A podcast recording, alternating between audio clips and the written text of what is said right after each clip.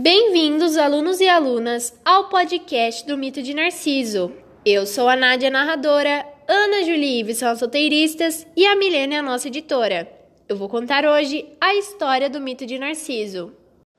Olha, eu sei que amor próprio é importante, mas tem gente que exagera. E antes de começar esse mito, eu vou contar a história de uma personagem muito importante que participa dele. No caso, uma jovem ninfa das montanhas, uma garota extrovertida e muito comunicativa, que adorava passear pelos vales e florestas. Porém, ela tinha um defeito. Ela era conhecida por falar demais e sempre querer dar a última palavra, o que às vezes incomodava suas amigas. Mas mesmo assim, elas se davam muito bem, porque essa ninfa tagarela sempre se esforçava para cuidar das colegas. Então, certo dia, suas amigas receberam a grandiosa visita de Zeus, que mais uma vez buscava um lazer extraconjugal, se é que vocês me entendem. E elas que estavam acostumadas a se envolver com meros mortais se sentiram honradas em proporcionar o prazer que o rei do Olimpo procurava. Mas, como já era de se esperar, era. A esposa de Zeus, que já tinha sido traída muitas vezes, ficou desconfiada com a saída suspeita de seu marido e decidiu discretamente segui-lo de longe. E quando estava quase chegando no local de onde os gemidos da orgia se originavam, ela encontra nossa faladeira de plantão, que entre suas amigas foi a única ninfa que se recusou a se envolver com Zeus. E já conhecendo a fama de raivosa da rainha do Olimpo, ela decide proteger as colegas, no caso, da única maneira que ela sabia. Imediatamente ela foi até Hera e começou a puxar papo e falar sem parar, permitindo que suas amigas ouvissem a conversa e pudessem fugir do local.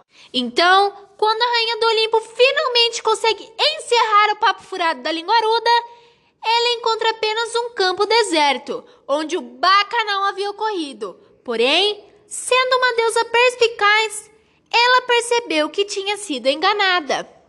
Sendo assim, ela voltou em direção a Ninfa Espertalhona e disse: Já que gosta tanto de dar a última palavra, a partir de agora, essa será a única que terá.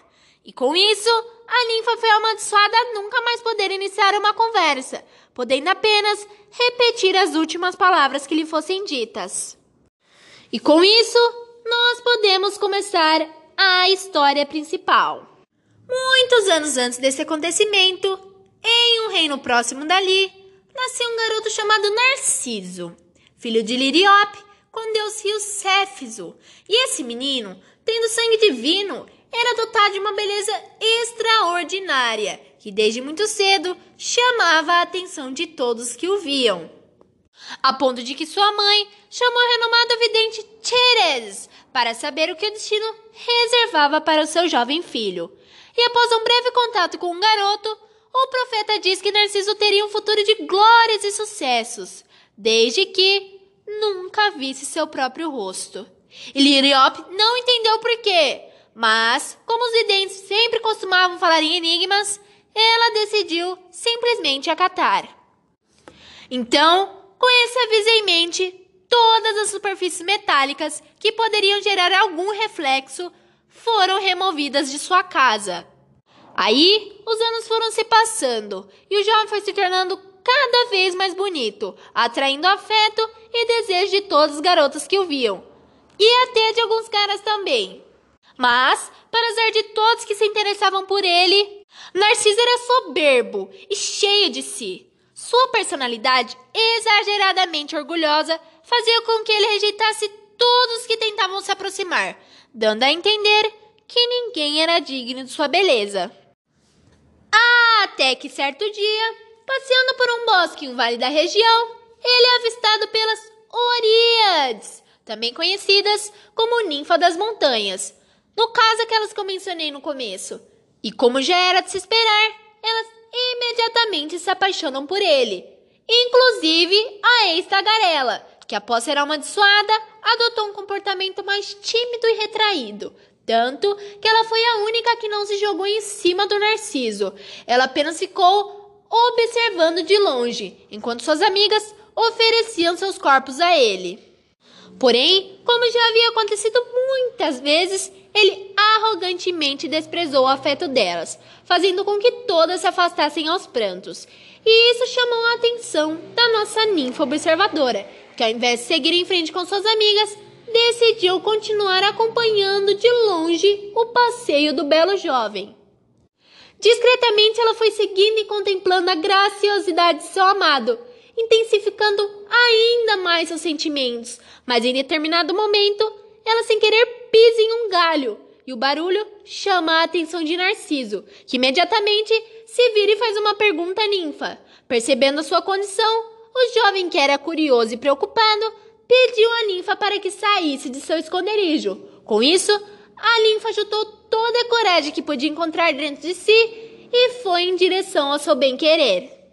E como já era de se esperar, Narciso, com sua ignorância soberba, desprezou o amor da ninfa. E após ter seu coração partido, ela saiu correndo de volta à floresta. A tristeza tomou conta de seu coração, mas, ao contrário de suas amigas que transformaram o afeto por Narciso em ódio, ela continuou a amar esse belo jovem inalcançável. E sendo assim, sempre que ele visitava esse vale, ela voltava silenciosamente a segui-lo de longe. Aí, mais algum tempo se passa e Narciso continua a rejeitar de maneira insensível todos que ousavam se achar dignos de sua companhia, sendo que até suicídios ocorreram por conta de seu desprezo snob. E, como já era de se esperar, todas essas atitudes arrogantes atraíram a revolta daqueles que foram menosprezados por ele, sendo que muitos começaram a rezar aos deuses pedindo que ele fosse punido por seu comportamento. Mas apesar de soberba e a falta de empatia serem características desagradáveis, elas não foram consideradas merecedoras de uma intervenção divina, sendo então relevadas pelas divindades gregas. Exceto uma, Nêmesis, a deusa da vingança, que ao observar o comportamento do jovem rapaz, decidiu que ele merecia sentir o mesmo sofrimento que todos que foram rejeitados por ele. No caso, um amor não correspondido. Então, certo dia, enquanto saía para caçar, no mesmo vale pelo qual sempre passeava, Narciso escuta uma voz do além o chamando. E ele, sendo jovem curioso e audaz, resolve seguir esse chamado aparentemente divino. E com isso, ele começa uma longa caminhada em direção à voz, se afastando bastante dos caminhos que costumava seguir.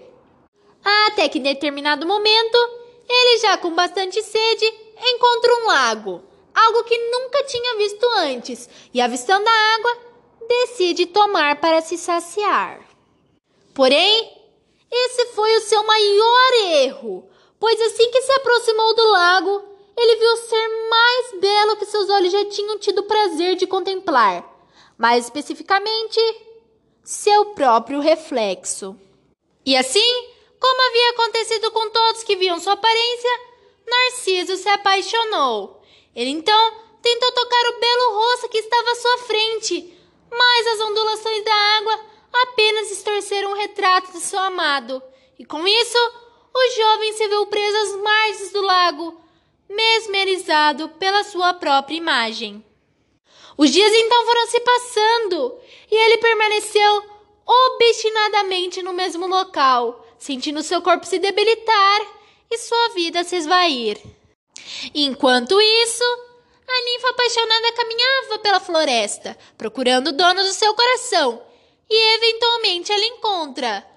Avistou à beira do lago seu corpo caído e imóvel. Ela então foi correndo em direção ao seu amado e o tomou em seus braços, rezando para que ele ainda estivesse vivo. E, para a felicidade dela, ele estava. Então Narciso lentamente abriu seus olhos e viu o rosto da ninfa, que com todo o carinho do mundo segurava. A única que, mesmo tendo sido desprezada por ele, nunca lhe desejou nenhum mal. Pelo contrário, continuou a amá-lo dando a Narcisa a chance que ele precisava para provar aos deuses que ele era capaz de prestar afeto por alguém além dele mesmo, de se redimir e começar a vida nova. Mas ao invés disso, Ele virou sua cabeça em direção ao lago, olhou para seu próprio reflexo e, com suas últimas forças, disse: Por que tinhas que ser tão belo? Eu te amei em vão. E assim, o último suspiro de Narciso se vai. E a ninfa, olhando aos prantos o rosto de seu falecido amor, diz as únicas palavras que lhe eram permitidas dizer. Por que tinhas que ser tão belo? Eu te amei em vão. E com isso, sua vontade de viver desapareceu. E ela permaneceu junto do seu amado e definhou até o ponto que a única coisa que restou foi a sua voz ressoando pelos vales e montanhas. O nome dessa ninfa era Eco, o último som que se repete. Depois disso, Afrodite, sendo a deusa da beleza, achou que um homem tão belo como ele não merecia ser esquecido, e por isso, no local que faleceu, ela fez brotar uma flor que até então não existia, comumente nascendo nas margens de lagos e rios, e que por ter seu ente inclinado para baixo, aparenta estar olhando para o próprio reflexo. E essa flor é conhecida por nós como narciso. E para concluir, Existem versões que dizem que por sua soberba e falta de empatia, Narciso foi condenado por Hades a permanecer às margens do Etige, o rio que separa o mundo dos vivos do mundo dos mortos, fardado a olhar seu próprio reflexo inalcançável por toda a eternidade. Agora, por último, uma curiosidade. Esse mito serviu de inspiração para um conceito psicológico do narcisismo, que é uma tendência do indivíduo de alimentar uma admiração excessiva por si mesmo, sendo que no caso do protagonista dessa história, acabou trazendo a ruína, não só para ele, mas também para ninfa Eco, que diga-se de passagem, teve uma trajetória bem trágica. Ela já começou a história tomando uma maldição da era, mostrando mais uma vez que se Zeus soubesse ficar com o zíper fechado, muitas desgraças poderiam ter sido evitadas. Em nosso cotidiano, vemos o narcisismo bem explícito nas redes sociais, onde as blogueiras mostram como suas vidas são perfeitas e sem nenhum problema. Mas será que é assim mesmo? Será que se eu tiver naquela casa dos sonhos, o celular mais moderno, vou mesmo ser tão feliz e realizada como elas? E não, elas não são narcisistas por mostrarem as suas vidas nas redes sociais. São narcisistas por mostrarem apenas um lado bom, para que as outras pessoas que não possuem tudo aquilo se sintam inferiores, sintam que só serão felizes se tiverem aquilo. E nisso, muitas mulheres, principalmente, acabam se submetendo a procedimentos estéticos caríssimos para que realizem o sonho de ter aquele corpo lindo, e muitos acabam nem saindo da mesa de cirurgia. Elas perderam suas vidas buscando a felicidade que lhes eram mostradas. Querem um exemplo de pessoa narcisista? Carol Conká, a participante mais odiada de todos os tempos do BBB. E sabem por que ela era odiada? Porque ela pisava nos outros, fazia com que eles se sentissem pequenos perto dela. No programa, ela mostrava um tipo de narcisismo chamado narcisismo perverso, que é quando diminui os outros para que possa crescer. Esse ego enorme que os narcisistas possuem demonstram, na verdade, uma falta de amor próprio, onde acham que precisam provar para todos que são os melhores naquilo que fazem. E é bem importante que nós não nos deixamos abalar pelas vidas mentirosas que são mostradas nas redes sociais. Ninguém é feliz sempre, todos temos altos e baixos. E quando a gente entender isso, aí sim seremos felizes, porque daí saberemos tirar proveito do nosso melhor e do nosso pior.